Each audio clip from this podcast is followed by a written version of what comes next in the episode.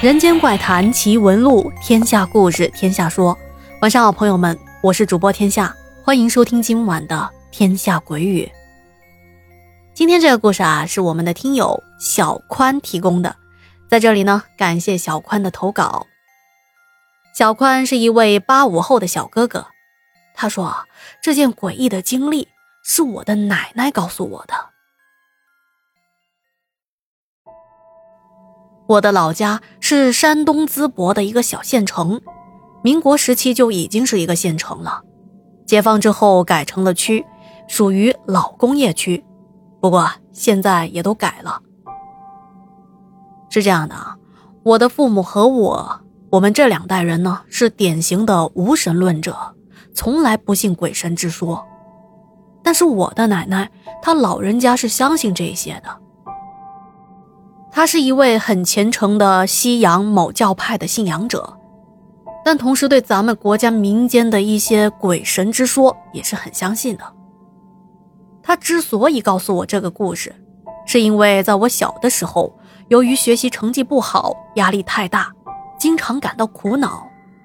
这有一次，我就和奶奶半开玩笑的说：“奶，压力这么大，我都不想活了。”当时就是个开个玩笑，可奶奶却吓坏了。她告诉我：“哎呀呀，不能乱说这种轻声的话呀，否则会招来不干净的东西。”我当时是不相信的，对奶奶这么大的反应也是特别的不理解。于是，奶奶就跟我讲了她小时候经历的一件事情。他说：“那时候啊，还是抗日战争时期，当时他只有十几岁，他们生活的地方正好是被日伪汉奸占领着。生活在被占领区的老百姓们总是提心吊胆的，尤其是到了日本人快投降的那两年，日伪军就像疯子一样，抓了很多他们认为有抗日嫌疑的人，不管男女老幼，直接就往宪兵队里抓。”在家里，奶奶排行最小，平时跟着自己的父母和兄长在外头卖点粮食，在街上做买卖的时候，就经常看到这些日伪军在街上查这查那的。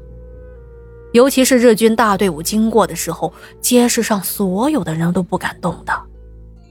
在那种情况啊，他和家里人碰上了鬼子兵，就直接的低下头，躲在了摊铺里头，都不敢往外看一眼。等到那些人都过去，才敢抬头继续做生意。这样的日子实在太难熬了，每天都感觉像是一块大石头压在心口上，让人无法喘息。这有一天啊，一个住在城外面的亲戚家里有事，好像是需要人手帮忙收地里的菜，就叫上奶奶和他的嫂子一起过去帮忙。忙完，由于时间太晚了，当天他们就住在人家的家里了。在第二天回城的时候，正好是中午，奶奶他们刚走到城门口，这抬头一看啊，就看到城门上挂着两个血淋淋的人头，那血还在滴答滴答的往下淌。哎呀，这一看就知道是刚被砍下来的。奶奶当时就被吓坏了，捂住了嘴巴，差点就哭了出来。他嫂子赶紧搂着他，告诉他不要抬头看。两个人急匆匆的进城回家去了。到家的时候已经是下午了，而奶奶刚才所见的一幕一直在他的脑中浮现。他回到家之后不吃不喝，坐在院子里，时不时的啜泣着。他已经在胡思乱想了，他甚至想到有没有可能在将来，自己一家也被砍了头，吊在城门口上呢？很明显，奶奶被吓坏了。奶奶的父亲很担心他，就问他怎么回事。他就把在城外和嫂子看见人头的事情告诉了自己的父亲，还说。爹，这个世道太吓人了，我活不下去了，我不想活了。当时家里的老人一听也着急了，就带着他去看中医，开了一点安神的药回来。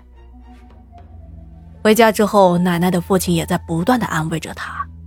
由于他父亲信仰某西洋教派，而后还给了他一本该宗教的经典著作，让他没事的时候经常看看这本书，说可以分散一下注意力。就这样。过了几天，奶奶的心绪逐渐的安宁了下来。可就在她觉得自己的心灵找到寄托的时候，却遭遇了接下来要说的这件可怕的事情。那天家里人安排奶奶给外婆送去煎饼，这山东人爱吃煎饼嘛。他外婆家也在城里，不算远。奶奶到了之后，在外婆家玩了一会儿，走的时候已经是下午了，不过天还没有黑。当时奶奶家住在东城门里头，外婆住在靠近北城门的地方。当时要是直接走城里的路，那也就没事了。可偏偏他老人家当年有绕远路散步的习惯，奶奶是从北城门出去的。从城门外面走，然后想从城外走回东城门，然后再进城回家。据奶奶的回忆，当天上午刚下了雨，这到了下午天还有点阴呢，但是雨已经停了。他就顺着城外面慢慢的走，顺道散散心，算是在乱世之中感受一下难得的一点清静吧。正当他快到东城门的时候，就听到后面有跑步的声音。